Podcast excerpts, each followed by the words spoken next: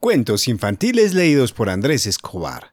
Hoy vamos a leer ¿Cómo tropezaron por primera vez los tres cerditos con el lobo? Pero antes, quiero mandar una serie de saluditos a nuestros nuevos Patreon. Primero, a Paulina Cabrera, de 6 años, que nos escribe desde Piedecuesta, Santander, Colombia. También a Alejandra Vaca, de 7 años, que es de Lima, Perú. A ella le gustan los cuentos de Los Cinco y El Tesoro de la Isla. También a Nathaniel, de 4 años, y a Abigail, de 2 años, que son de Bend, Oregon, Estados Unidos. Este cuento es para ustedes. Poca gente lo sabe, pero ocurrió así. Antes de que los tres cerditos tuvieran una casa para cada uno, vivían todos juntos en la casa de sus padres. Cada mañana iban a la escuela. Por la tarde jugaban con sus vecinos y por la noche estaban tan cansados que se dormían apenas se metían a la cama. Era la suya una vida tranquila y feliz. Aunque los tres hermanos eran muy distintos entre ellos, y no siempre estaban de acuerdo. No hagáis tanto ruido, les decía el mayor de todos, que era el más serio. No me dejáis leer. Está bien, vamos a dibujar, contestaba el medio hermano y a regañadientes. ¿A la pelota? gritaba el pequeño. Yo no quiero dibujar, yo quiero jugar a la pelota. Y así siempre. Se enfadaban, discutían y sus padres terminaban regañándoles. Basta de peleas, les ordenó muy seria su mamá. A partir de ahora, vais a aprender a hacer las cosas juntos. Para empezar, quiero que vayáis los tres a buscar una onza de arroz a la tienda de Doña Corneja. bajos, los cerditos salieron de la casa, pensando cada cual en los planes que había hecho para aquella tarde y que ya no podrían cumplir. Por vuestra culpa me he quedado sin leer, se quejó el mayor. Y yo sin dibujar, lo imitó el mediano. Y yo sin jugar a la pelota, concluyó el pequeño, aunque, por si acaso, había salido con el balón debajo del brazo. Sin decir nada más, los cerditos siguieron caminando cada uno a su ritmo. El menor iba botando la pelota y lanzándola al aire. El mediano dibujaba en el suelo con una tiza mientras caminaba, y el mayor pensaba en cuánto le hubiera gustado quedarse leyendo. En su bolsillo tintineaban las monedas para pagar el arroz, pues su madre les había hecho responsables del dinero.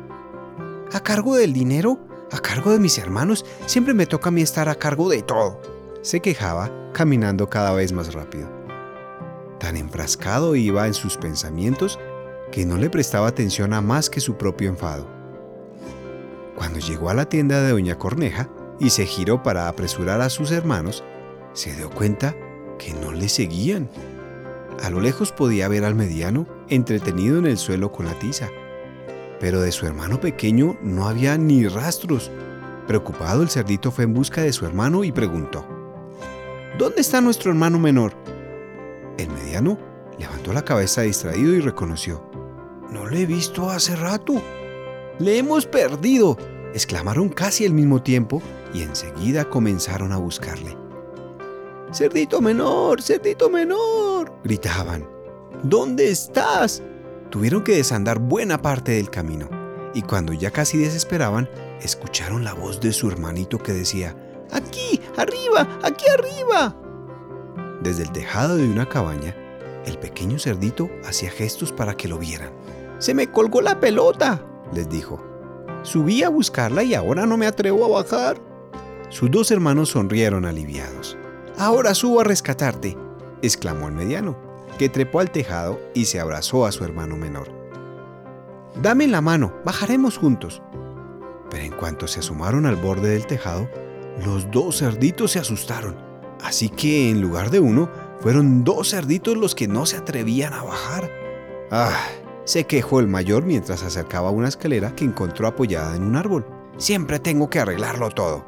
Y sin pensarlo dos veces, subió al tejado pero una vez arriba no tuvo tiempo para rescatar a sus hermanos porque el techo cedió y los tres cerditos cayeron dentro de la cabaña. ¡Ah! Por suerte, el testarazo fue más suave de lo previsto. los tres cerditos aterrizaron nada más y nada menos que sobre un pastel de nata. ¡Mi pastel! Escucharon nada más caer. ¡Habéis arruinado mi pastel! Delante de ellos había un lobito más o menos de la edad del cerdito menor, con los ojos llenos de lágrimas. ¡Cerditos maleducados! protestó enseguida mamá loba. Ahora verán, amenazó papá lobo, subiéndose las mangas de la camisa. Los tres cerditos estaban rodeados. Hermanito, protestó entonces el cerdito mayor, con todas las cabañas que hay, ¿y tuviste que colgar el balón justamente en la de la familia lobo? Y sin perder tiempo, los tres se echaron a correr. ¡Qué carrera! ¡Por qué poco! Al final, después de mucho correr, los hermanos llegaron a su casa sanos y salvos, sin el arroz, pero con la lección aprendida. En adelante, cuidarían uno del otro. Bueno, y este sería el final de la historia, si no fuera porque el lobito, que había practicado mucho, no le hizo ninguna gracia no poder soplar las velas del pastel. Si alguna vez vuelvo a ver estos cerditos, dijo, soplaré y soplaré y... Colorín colorado, este cuento se ha acabado. Si quieres seguir escuchándonos, encuéntranos en Instagram como Cuentos Infantiles-AE. Si quieres apoyar también nuestro proyecto desde un dólar, puedes visitarnos en patreon.com barra Cuentos Infantiles. ¡Chao!